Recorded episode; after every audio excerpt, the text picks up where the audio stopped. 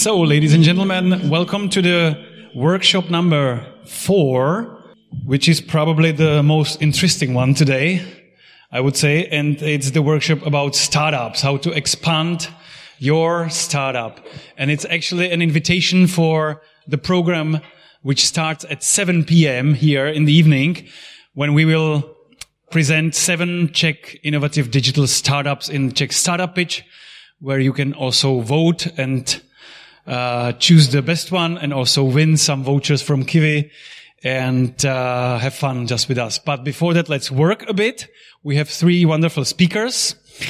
I would start with a lady, Vaiva Sheshkevičiūtė from uh, Eon Agile, and she's responsible for PR and communication. And she will have the first presentation. After that, we have Jan Vazák from uh, Ackee, from the Czech German startup, already working in both countries, pretty successful. And then we have Ingo Voges from Berlin Partner for Business and Technology, who will tell us more about the startup environment here in Berlin. So the floor is yours. You can all join us on the on the stage. I will stay at the background, and uh, you are actually the chairs of the workshop. That means you can moderate it. You can do anything you want. You have one hour.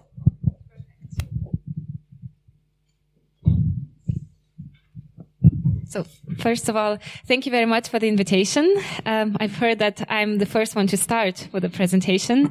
Um, yeah, thank you very much for inviting us. Um, absolutely a pleasure to be here. So, um, I will tell you, so as, as, you know, the main topic today is how to really make your startup expand. And I would like, from my perspective, to focus on one solution or one way to expand your startup is work with a corporate. Um, just for me, and I guess for the other panelists would be e- to make it easier would be good to understand where you're coming from. So can you just raise your hands for the people who work for a startup? For a startup. Okay. For a corporate? No corporates. Good. Um, VC investment direction? Also no. Universities? Also no. Okay, I will definitely talk to those people who did not raise their hands because I can't think of any other. Did I miss something? Something else? No. Okay. So, um, has any of you heard of Eon before? Eon, yeah. So Eon is one of the biggest, um, one of the biggest energy companies in in Germany and in Europe. And what we do as a big corporate, we do need innovation. So we look back to the startups. We have different kind of innovation programs, trying to get the startups and to integrate them or to work with them for a corporate. So just a little bit about what um, we do. So we at Agile Accelerator, we're an accelerator and seed investor of Eon. We work with startups of different sizes, mostly early stage.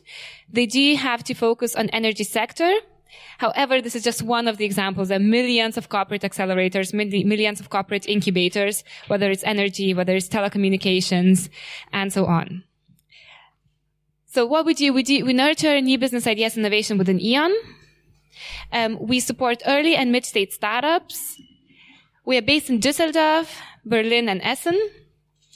In 2016, we expanded to Sweden, and that's probably the interesting part. In 2017, we expanded to the Czech Republic. So since 2017, we have been actively working with Czech startups in the area of energy. And when I say energy, it's really in a very, let's say, broad case. So we have startups that work in smart cities. Um, they have different digital technologies. They also work in the areas of e-mobility, IoT, uh, using technologies like blockchain, and so on. And we are still looking for Czech startups. So we are looking for Czech startups to work with our Czech departments, but at the same time also work with the German ones.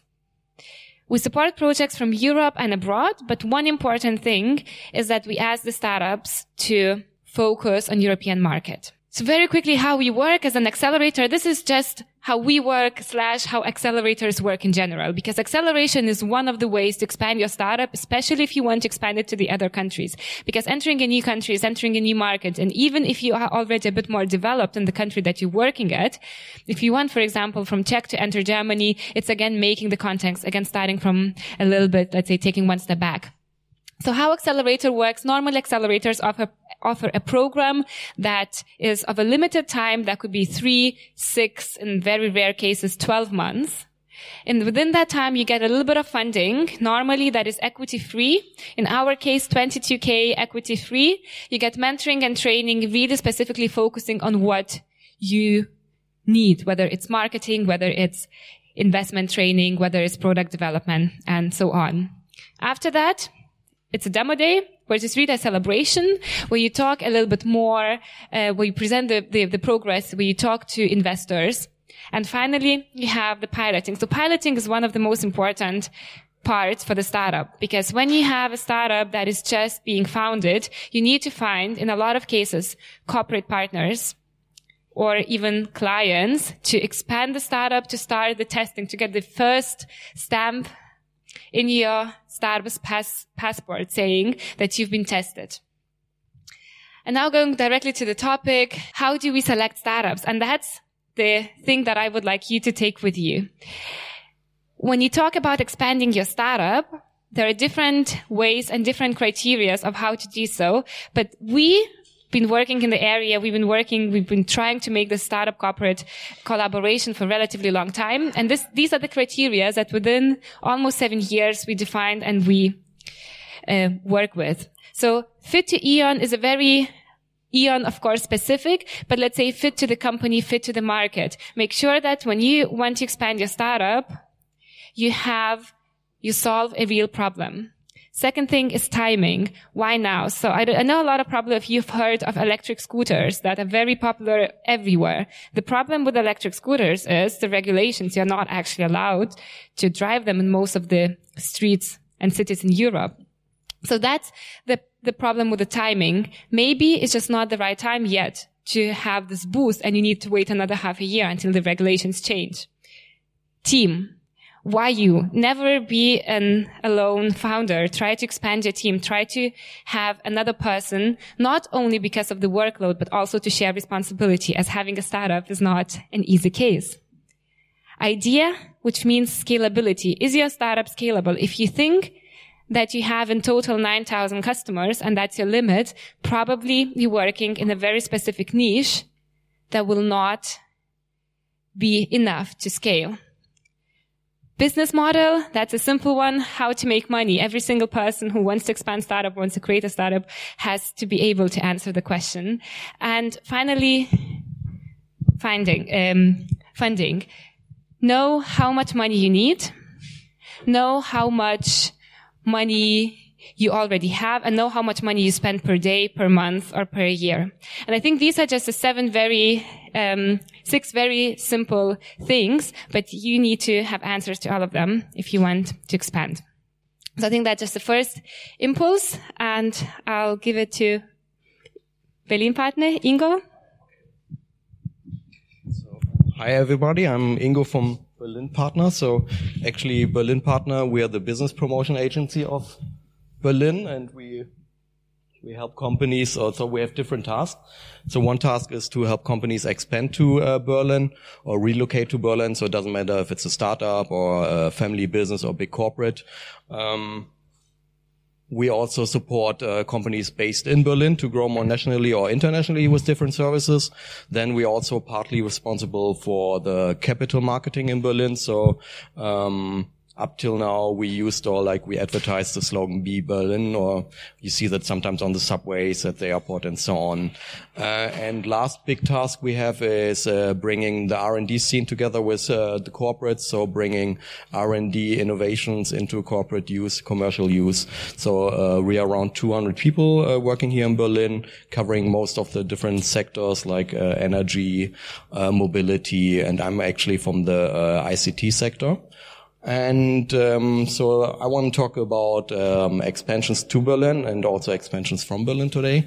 So um, Berlin is definitely a, a, destination for different kind of expansions. So uh, we host in Berlin international big corporates, big players, but also hidden champions, family businesses and so on. They're all expanded to Berlin or were founded in Berlin and expanded within the city. So you see some brand names over here. And we are definitely uh, also taking on in the digital age. Uh, so a lot of corporates come over here to have their uh, digital labs over here, uh, accelerator programs, incubators and so on. So um, actually half was it half or one third of the uh, DAX uh, stock market listed companies? Um, the big German corporates uh, host their digi labs over here in Berlin, so that's quite a good number. And definitely, we're also a startup hub. So when you see different rankings, uh, Berlin is like more or less ranked these days all the time in the top five in Europe. In this ranking, we were globally number seven. So it always depends what they're actually measuring and so on. Um, but yeah, over the last uh, couple of years, we, we really accelerated uh, as being one of the top startup slash tech hubs in Europe. And uh, so we have some quite nice success uh, figures. So actually, um, we have a lot of VC money coming to Berlin that was lacking in, in the past, but these days um, more and more VCs are looking at Berlin. Having we're having big investment rounds. If you follow the news, for example, N26 they just raised, I think, in the last couple of one one and a half year they raised I think 600 million uh, dollars and so on. And this whole startup scene is uh, taking more and more importance for the whole economy of Berlin. So if you see that like um, all the startups together are the fifth largest employer in Berlin, for example. So we have a quite diverse uh, scene in Berlin from startup sectors. If you look at them, like before, we were just known as like e-commerce hub, maybe even copycat hub, like when you look at the rocket internet comp uh, companies. But these days we have expertise or like big cluster activities in IoT, blockchain, uh, VR, and so on. So all the hot topics are also handled in Berlin. And we also have some good infrastructure to foster these startups, to help them grow more and more. So there are around 100 uh, co-working spaces, for example, already in Berlin. We have around uh, 50 to 60, I think, incubators, uh, accelerators uh, working in Berlin. And also like uh, every year, 500 new startups come to Berlin or are founded in Berlin. So we are definitely a startup capital number one or capital in Germany. And as I said, also in Europe, we are in the uh, front places. So also, if you look here, where I listed some of the recent expansions um, to Berlin or uh, within Berlin. So if you look at Rocket Internet, they definitely grew over time, or FinLeap within Berlin, but other players came to Berlin as well. So just to name some of the recent uh, startups or startup-related um, digital companies over here and how actually Berlin partners supporting this. So we have different teams that uh, work together with me, for example, when I'm taking over as a project manager for some startup coming to Berlin, we can help with finding office space. So not even like um, um, guiding you through the co-working scene, but also if you want to have your own office, we can, uh, we have a data bank with 95% of all the listed offices in there. So it's really easy for us to come uh, back to you guys with some uh, office um, uh, recommendations. We have our own job platform where you can post your jobs. We help with visa and work permits if you have people from outside the EU who should work in Berlin for your company. Uh, we give information about public funding that's available for tech companies. Um, actually, uh, all these sources come from the investment bank of Berlin, so we help with applying for these sources. Uh, we do matchmake with the R&D scene in Berlin, and so on. But it's not only the support for expansions to Berlin, but also like going internationally. So one tool we have definitely is like taking part in our joint pavilions. So we have Berlin pavilions at some of the bigger uh, trade fairs. So we just been to Mobile World Congress in Barcelona. We have like 17 companies from Berlin with us. So it's not only startups, but also like grown up companies. Um, corporates with us. So we also went to the Hanover uh, Industrial Fair just last week, had a Berlin booth over there. We're going in May to IoT World in Santa Clara, but we also have some uh, uh, startup specific events like the Web Summit, or we also used to go to Slush and you can apply. If you if you have an office in Berlin, you can uh, apply to come with us and you get like reduced uh, floor rent or like I think at Web Summit, for example, you don't have to pay any floor rent. Just, uh, you know, like buy your ticket and then uh, you can exhibit with us. Um, but also we uh, founded uh, a startup exchange program like two years ago or even three years ago. It's called Start Alliance. So we have partnerships all over the world with, for example, New York, Tel Aviv, Shanghai, Beijing, but also in Europe, London, Paris, Warsaw, and so on. So we can send actually startups to these cities to give them some market entry like crash course. They go there for two weeks. They get free co-working space for that time. Um, they get introduction to investors, meet first corporates, like uh, get some lessons uh, how actually like the working climate is over there, what they have to know or keep keep in mind uh, if they want to expand over there. And most of the times they take part either in some exhibition also over there, or they have a demo day in the end and pitch in front of investors or corporates. Um, so that's quite successful. So like if you look over here, that's where we are next or where we have been this year. So we also host this program in Berlin for our partner cities. So unfortunately, Prague is, for example, not on it yet, but um, I think there are some talks also that they might join in the future. So that's something we offer for startups from our sister cities to come over here to try out Berlin and vice versa. We can send Berlin startups to these cities. So actually, that's uh, my part or my small part for now. And um, so definitely for the startups who are here and who are interested or who are here today and interested to uh, expand to Berlin, uh, please talk to me later on or in our session, and we can figure out how we could support you guys. So thank you for that.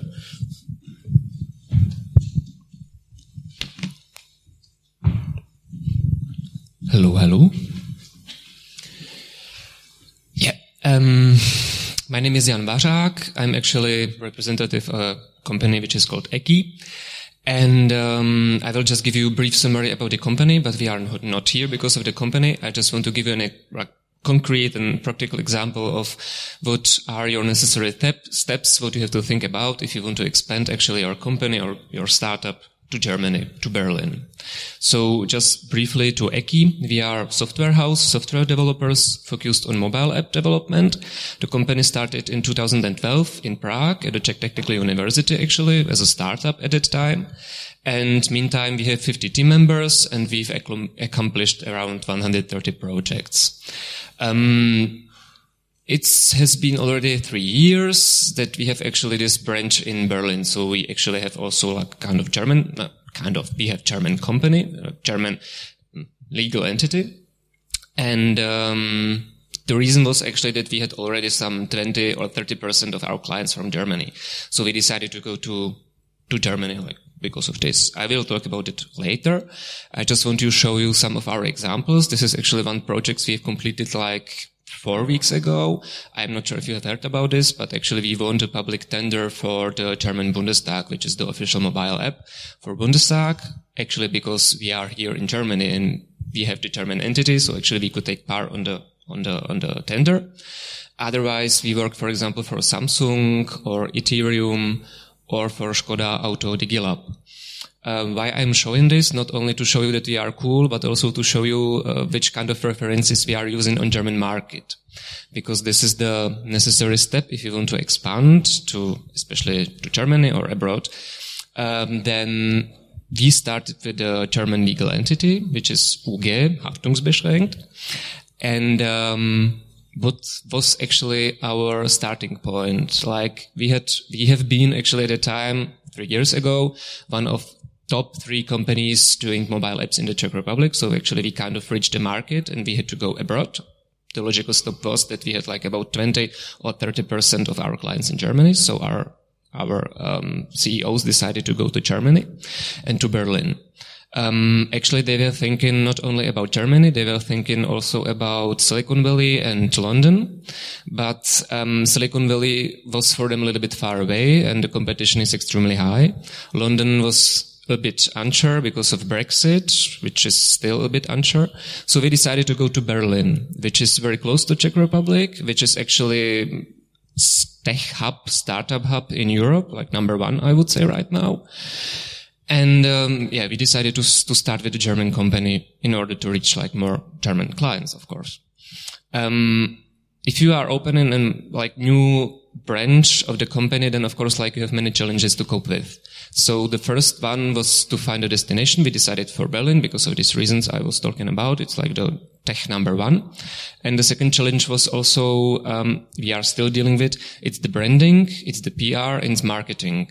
Because of course, like if you have background from the only, from the Czech Republic and you are not to use any other markets, then you are a little bit lost. And, um, then you have to actually figure out figure out that you need to cooperate with locals, which we actually um, do right now. That we have also like PR consultants or sales representatives here in, in Germany as well, and we are also trying to push our our brand and our logo and our marketing here in Germany, even though it's not so easy as we expected. Um, then, of course, we are like no-name company with almost no contacts here on the huge German market. So it means that you have to do lots of networking and uh, you have to be aware of your target group. And um, actually, we started with we wanted to reach more startups in Germany, but then we actually found out that it's not the target group, group we want to work with. So we decided to cooperate more with um, German Mittelstand, like these middle-sized companies, which actually mean that we had to also like make our company presentation, that presentation not ever like completely new. And um, so this is the target group. And then of course you have to deal with disadvantages. So in our case, it's like you are from Eastern Europe, more or less for Germans. So now how to actually cope with it and how to deal with it. Um, this is um, we are still actually thinking about it how to how to deal with it but basically it helps us actually to be honest and to say we are in in in czech republic which is not so far away from germany and basically like to go to prague is is much faster than to go to munich so it doesn't matter for our clients if they have to go if they have some other partners in munich or if they have to go to prague and um, actually that we are providing kind of near sourcing, not outsourcing, which was also like this uh, necessary to actually communicate this to our clients and potential leads, etc., etc. Um, I will just give you this brief introduction to these challenges. I would like to talk about it later as well, like more on concrete, on, on specific details. And um, this is actually our team, and uh, this is actually the end of my presentation. But as I said, I would actually I think we can open the discussion somehow right now and we can somehow to answer your questions. And I will be actually happy if you can come back to some, some of these examples like that we have been doing. Well, uh, Ivo Kromelish, uh, just one question, probably, let's say, with entering the German market. Uh, how did you manage basically to reach the C level in order to discuss potential projects? Uh, this is, I'm representing companies from Prague as well, entering the German market, and it's pretty complex. Uh, my experience, uh, um, despite, let's say, having 20 years of experience in executive positions, it's, it's uh, much more difficult here in Germany. So what is uh, your lessons learned? Well, it's not as easy as you know. And what helps us is um, like reference projects, of course, like the opener. Then, of course, it helps if you have someone who is actually the door opener. So you need someone local who knows someone there. Where to meet these persons, this this this uh, representatives. Um, we are, for example, part of Bitkom um, in this like network, and uh, this is actually the good kind of um, they are actually organizing lots of events also for C-levels, also for coworkers. And it's a long way actually to reach these contacts because they have to like somehow trust you. They have to see the references. They have to somehow, you have to actually take their attention. It means that actually you have to be, I don't know, for example, you have to show that you are innovative or that you have like very good references or that, um, you have been doing something in the, in the, in this, in this industry field or something where they are focusing on. And, um, they are more open to, to talks. But of course, it takes a long time. And, um, I would say actually what helps really is to go to some fairs or actually to find out these events where, where these people are coming as well. So, um, like we have been last week in Hannover Messe actually. And it's then actually it works surprisingly well for us because if you have a present stand there and if you contact them in advance and that you have like actually you can show them some, show them some portfolio, then actually they are open to for talks. But of course you have to be somehow, you have to, you have to give them some, some something like more specific. And uh, to get to catch the attention. And then there's actually the long way that actually there is a next call, there is a next call next month, and then maybe in two, three, four months you will get yeah some some project to to to, to talk about basically. So this is my experience.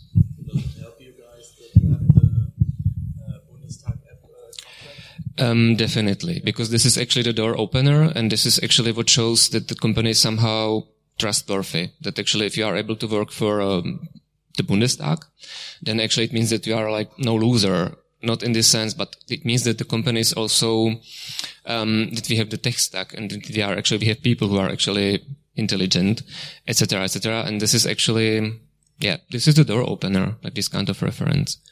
What about German? You need basically your German language skills. Definitely. Like, um, for some clients, it's not problem at all. But, um, at the beginning, at least we have to start with German and then, well, we are software developers. So basically the software the developers in Germany, they speak English as well, or sometimes they are not German as well.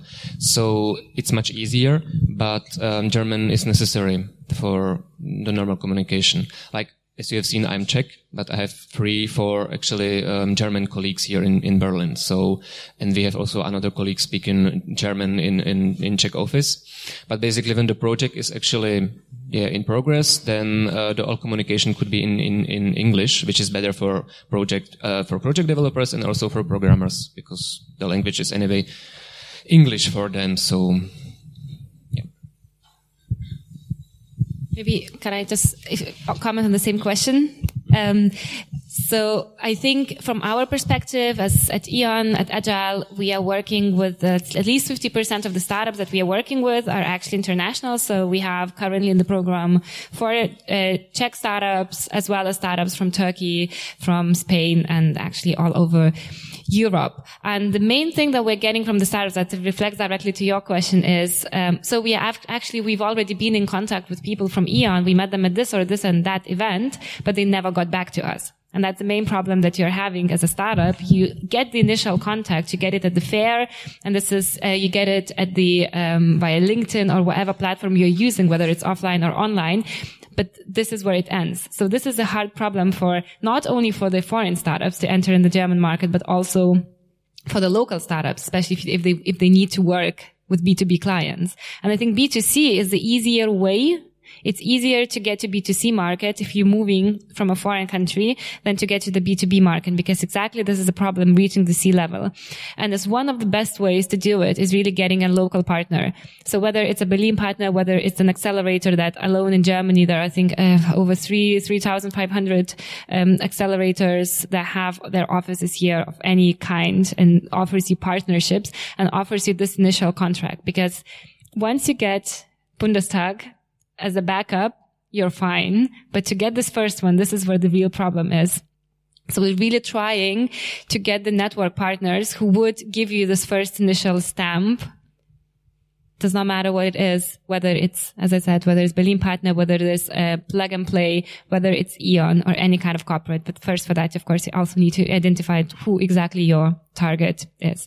And in our case, actually, so there is one way, of course, Berlin is a great city. Um, most of the corporates, if you're looking for B2B clients, are not in Berlin. So there are very few corporates that have the main representative offices, or let's say the headquarters in Berlin. So it's actually, if you look at München or you look a little bit at, at the Rhine area, that's also then something that you need to discuss and consider if you are working with B2B customer, if you shouldn't move somewhere closer where the industry is focused. Yeah, it's true, I guess, for Mittelstand and so on. But if you like aim for the big German corporates, and it's totally fine to be in Berlin because they come, uh, they join all the pitching events. They have their uh, sources over here. They have their own um, VCs uh, operating in Berlin and so on. So that's good. Talking or coming back also to your question about uh, if you need German language skills over here. Uh, talking about Berlin, I would say not because like uh, if you look at the startup sector, I would say that 50% of the startups have English as their first language and also talking to uh, customers or clients in Berlin, it would be totally fine to have the uh, first conversation in English, uh, but going to other cities or have uh, clients from the other cities, then probably, yeah, you would have at least to have somebody from sales or whatever uh, talking in German first. Yeah. Actually, it was um, a bit uh, fine tuning of the question. Uh, you told that it would be definitely better to speak in uh, uh speak in um, German language, but uh, do you think it's the uh, difference if you speak German as a Czech, or or do you really need someone who is a native speaker? Is there some like it's better, or are you, are you then more successful within the getting or gaining the contracts and so on? I think it's no problem. Like, um, if you speak good German, then it's definitely no problem. But it really depends on the target group. Like, if you are talking to, to startups or to someone who is, let's say, more open, then it doesn't matter because everyone is, everyone is from somewhere else, every, everywhere else, um, from around, around the world. But, um, actually speaking about really traditional German industries, especially for example from Bayern or from this actually conservative part of, of, of, Germany, then you can meet some people who are actually not so okay with it. But even though they respect you and even though if you show like your competencies, they actually want to continue. It doesn't matter. But like the opener is a little bit sometimes a bit tricky. Then you have to be really persuasive and really strong actually. And you have to give something that they are really interested in. Then it's okay. But this is like my personal experience that I wouldn't say in Berlin it's no problem at all for example, or if it is like young progressive company or something, so then it's also fine. I don't know actually what are your experiences with uh, like foreigners speaking speaking German and, and, doing business with them or something. It's, it, I, I, guess as well, it's, it's hard to answer. Um, I think um, speaking German is a plus, but it's not a must. The, you will have a problem if you don't speak German, mainly when it comes to the contracts because this is uh, German is tricky even for people who've been living here for a while. It's very tricky. Then it's a good way. It's a good time to bring an external person, a German, German native speaker, most brilliantly a lawyer who could help you out with that. On the daily life in Berlin, yes, you mainly don't need German, but it's not only Berlin. So other German cities are also catching up. And in most of the German cities, you do not need to speak German. However, German people appreciate if you do. Even if you try to make an effort, even if you do the first five min- minutes of the intro in German and say, okay, you know, now that we're going to go a bit more technical, I would like to swap to, to English. Now you would get, let's say, the karma po- points for that. The only problem on this coming to so E.ON Energy is an old industry. Um, uh, you can say in one way still conservative. There is no problem to speak in English there. Everyone speaks English unless you go to the regions and you go to very technical details. And that is the part where most, in most of the cases you would also get a native speaker because it's very complicated to explain um, your business in German what you just uh, mentioned about getting some uh, support from lawyers for contracts. We also recommend to have like support of lawyers or tax consultants for the whole setting up phase over here, just to be on the safe side. Uh, they understand German, they know the contract works and so on. So we can also always provide uh, companies uh, who are expanding over here with short list of uh, tax consultants, lawyers um, who are familiar, have expertise with tech companies and foreign companies. So definitely we recommend that. Yeah. I have a specific uh, question regarding you know when you were doing your first steps in Berlin. Um, the website was it in English or was it in German? Um, the website was in Czech, in English, and uh, before we actually opened the, the branch here, it had to be translated into German. Yes, because, well, I just want to, to interfere there because uh, a lot of um, startups here, when they're arriving in Berlin, they still think that they can just have a website in English. You know, it's very often happens with Poland. I'm always saying to them, you know, okay, it's maybe it's Berlin, it's it could be it's a little bit multicultural, but if you go to Stuttgart, you know where the SMEs are, you really have a sort of empathy and psychological communication with the people. You know, it's it's it's nice. Well, you know, if you sometimes going to trade fairs and talking to even Germans in English, it's crazy it's absolutely crazy. And, uh, but on the other side, it's, it's much more better to invest a little bit money in a, in a website in German, fluently German, and to give them a feeling that they don't have buy a product, you know, especially with the SMEs, uh, which they can trust. because uh, sometimes in English is a very a lot of wording there, you know, with these bullshit wording things. And um, the SMEs are very conservative and, and, very very often, you know, because they are family driven, and sometimes not the second or third generation. And uh, that is my point of view and a recommendation I can give because we have tried several companies to come to Germany and then uh, we found out of, you know, they don't realize that they have maybe not to speak very often German, but, you know, give a, a sort of, of kick or feeling for the country, following a little bit uh, like the famous thing uh, in Rome, do as the Romans do. You know, that means, you know, if you're going to Italy, it's the same thing or specific in, in France. You know, I was living a long time in France. And if you don't speak, you know, well, just basic French, you know, will always have difficulties to enter into the market. It's cocorico, that's it. I suppose the same thing what happens, you know, for the Germans in, in, in Prague. Okay, you are, you have this uh, most difficult Slavic language, you know, with all the consonants, you know, and so it's for the Germans nearly impossible to pronounce correctly something. Yeah, well, um, this is actually a very important remark, and actually, um, this is what we have been also dealing with at the very beginning, because actually we started with a translation in the Czech Republic into German, but then we realized that it doesn't work. And actually, we have I have my colleague here who is actually responsible for all our content on the on the web page, and maybe you can give us some short overview. What's like, what are your advices for like foreigner companies going to Germany?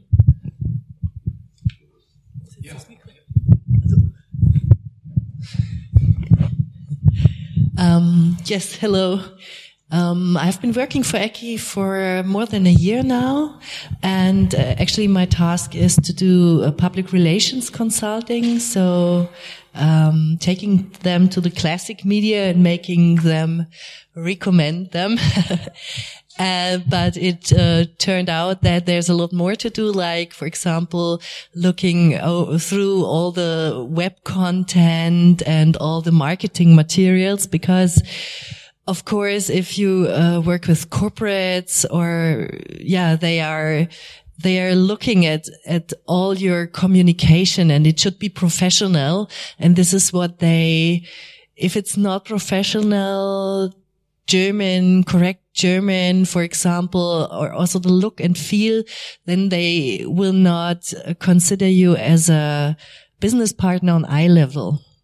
And that's why everything has to be, well, good, proper German, of course. And, um, yeah, and also the design, a lot of things uh, play a role. All the communication should be, well, on a professional level, that is on eye level with your customers.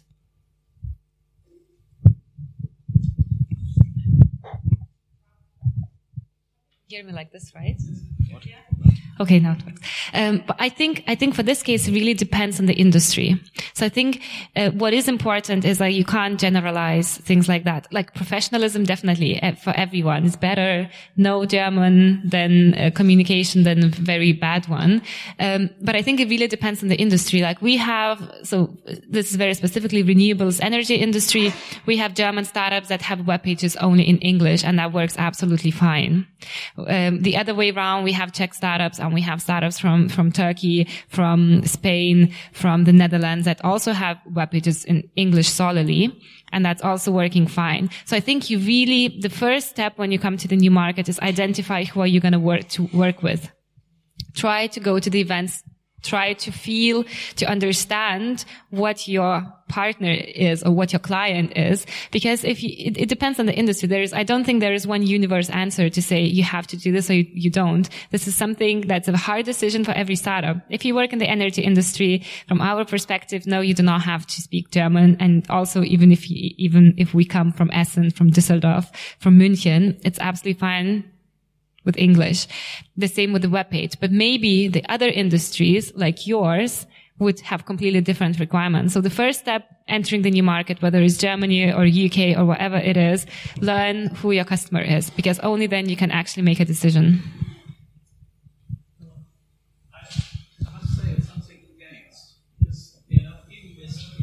we have some contact with uh, huge companies either in France or even Germany. You know, it's a psychological thing. When you talk and when you just send a message in German, it has nothing to do if they so-called have their, well, Dinglish, English. But you know, that's, it's, it's very interesting. And you have a really a USP. You know, if you are nearer to the client, you know, it has nothing to do from our point of view. You know, we have, have consulted psychologists, you know, you know, the, the language in the big companies, it's sometimes, you know, it's really a English. To be honest, it's a wording. It's sometimes it's, as the, as the American consulting company was saying, Deloitte was saying, bullshit. It's wording sometimes. And people are looking more and more for diversity. You know, if you, if you, you have always difficulties, you know, if you are talking to people in Munich and if you're talking to people in Leer, you know, it's very northeast, northwest of Germany. So it's, it's good that you have a really feeling. I suppose, you know, even in, in, in Czechia, you're in Czechia, you, you have difficulties, you know, from south to north. So the nearer you are, the better are your results. Thank you. We have a question here. Well, I just wanted to say that I have a prerequisite, and this is I am probably the last Czechoslovak immigrant in this country, the one who returned back to, back home to Czech Republic. So from the language perspective, I'm pretty fine, as well as the cultural differences. What I would be also interested in is your experience with lead time, because the lead time to land a project here in Germany, for me, um, having in, in mind, let's say the uh, lead time to land a project in Czech Republic. And again, 20 years of experience in business consulting. Now you come to Germany. It's, it is increasingly, let's say going into six to nine months, let's say period, which is much longer than we used to have, let's say back home in Czech Republic. It is uh, pretty difficult, let's say, to convince the client. Uh, and as you said, you need to repeatedly contact them. But what, what is your experience with the lead time and what are your suggested steps to speed it up? Oh, well, actually, we got a client like I think three months ago, and we have been dealing with him over a, with the client over a year. It's, it was here in Berlin, and it's like technology. It's IT, basically, this company actually as well, and it it was serious one, and it took a year, and. um Otherwise, if there are, but this was like, this was kind of the middle, uh, middle, uh, Mittelstand, middle-sized companies. So actually it was kind of target group we want to reach. Otherwise, if we if we had something with with uh, with startups in common, then it was much faster, of course, like because they need some decisions or some products really quickly, and then we have to also be really ready to to deliver some product or something. But exactly, and then um, how to make it faster? Well, you can hardly actually you can hardly persuade their C board um, make this process actually faster. Like they actually, this example of this company, they had to ask the board for money.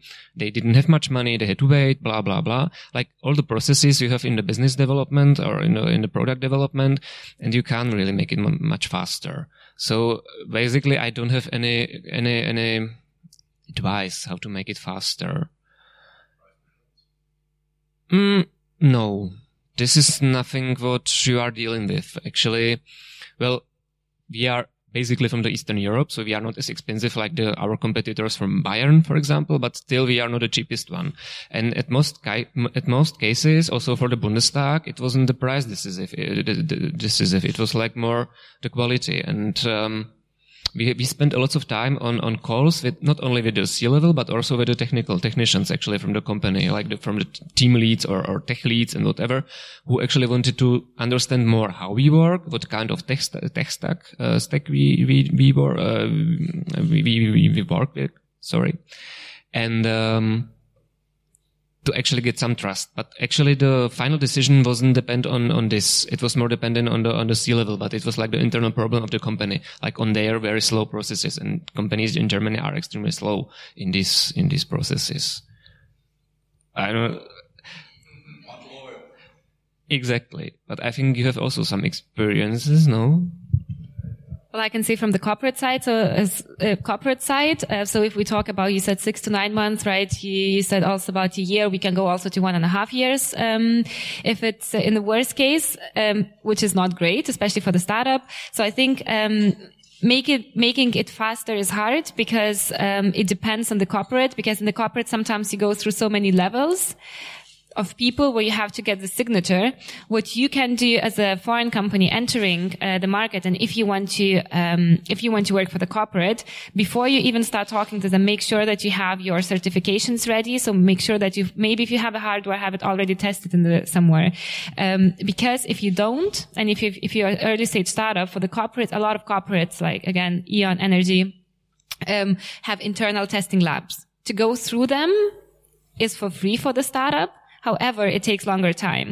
So I think it's also a strategic decision. If you want to spend a year trying to test your, for example, hardware or, um, within the company or, or software, for example, if you need a backend integration or whatever it is, or if you want to do it externally and already give, give the certificate. So something like this, having certified, um, certified product would speed it up a little bit.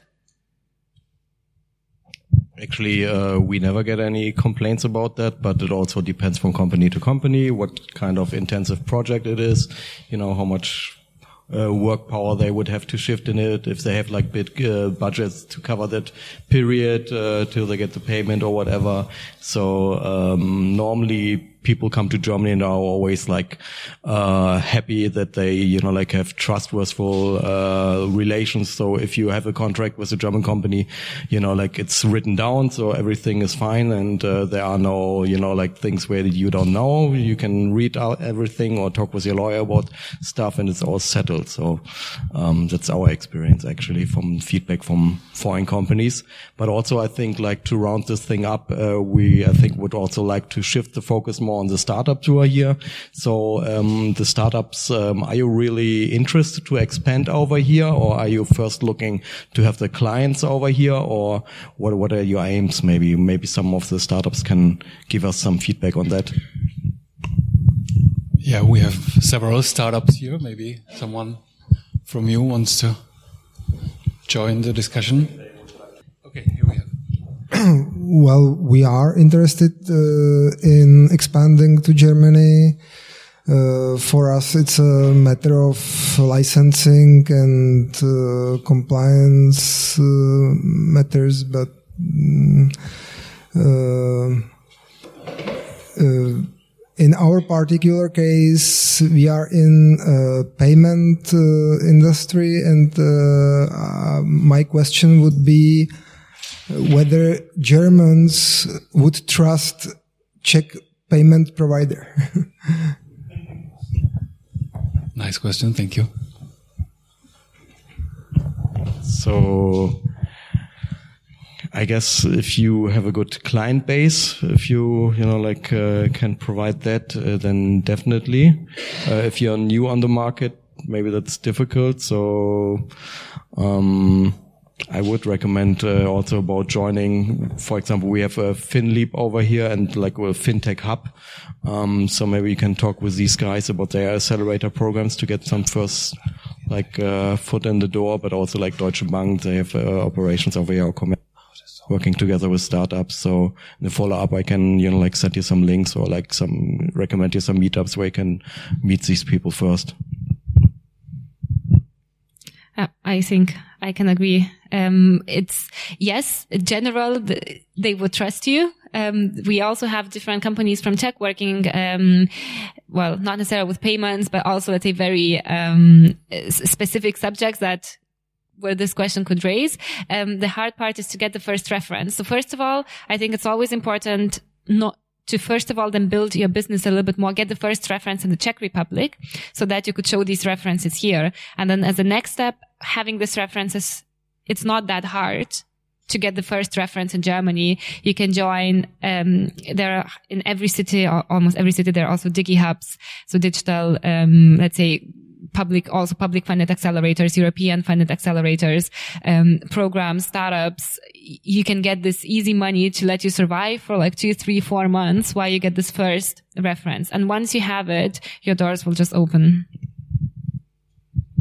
Yeah, I think from my experience, it's always necessary in this kind of like, yeah, topic to have the German company and to have a German address. I think this helps as well, like to be more trustworthy because yeah, especially this is very sensitive for Germans, like payments and baking and, and etc. etc. This is like my experience. Even though like Revolut is also like popular here in Germany, but this is very traditional sector, um, industrial sector, and I would say this would help as well you to have like, this.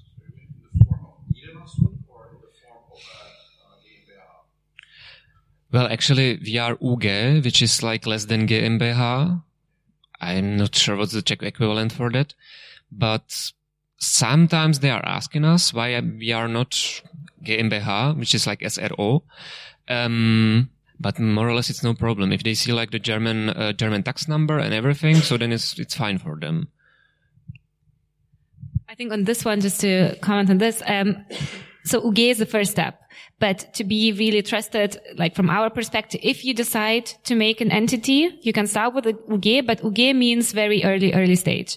GmbH, because you have to invest a bit of a capital into, to, to establishing the company. GmbH gives you a status of the full functioning company. So if you have this spare money that you can actually, and you, if you really decide that you want to, have an office in Germany and you want to be present here and you decide to have this legal entity, UG is a good start, but don't stick to this because GmbH will give you the actual credit that you have the money that you have, the Umsatz, um, the, the revenues, and that you can afford to have this legal status of the company. Yeah, we would also recommend to have the German entity, and uh, for the fintech sector, probably that uh, makes most sense. Yeah, definitely. Okay, I think we have time for the last question.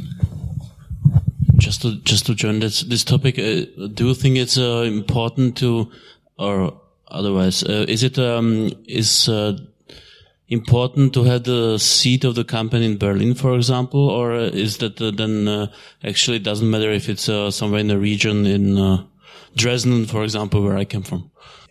So the company, you know, it's it for me. It's fascinating that you got a contract from the Bundestag you know, from a German public administration.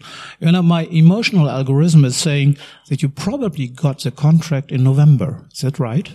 Um, no, we got it in. At the end of the last year? It, actually, it was okay. the end of no, the last it's, it's, year. Well, we, we call it in Germany, you know, Novemberitis. Because then they, they, the public administration have still money. Sometimes it happens even in the industry. So they just ship out the money.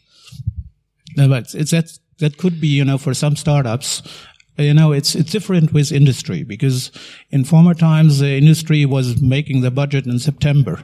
Now they're making the budget for next year in March. So you have taken into account sometimes, you know, a little bit not formal information when it comes, you know, to get a contract, you know. Aside the filters, you know, when you're going to, let's say, Daimler Benz, you have to cover I don't know how many filters. So sometimes it's better go to a startup from Daimler Benz or Deutsche Bank, and then you get really into the, the business.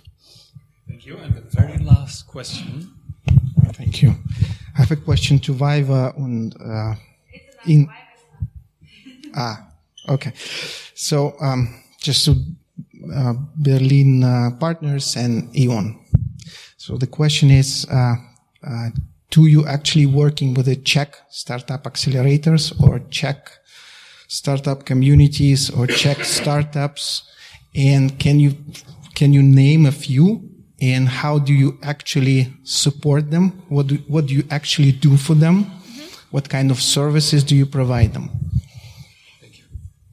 Yes, we do. We, we tried, so we work Europe wide and there are very few hubs that we are having. So as I said, we have a Agile Accelerator Nordics in, in, in Sweden and Malmo and we start, slowly start the, the one in Prague.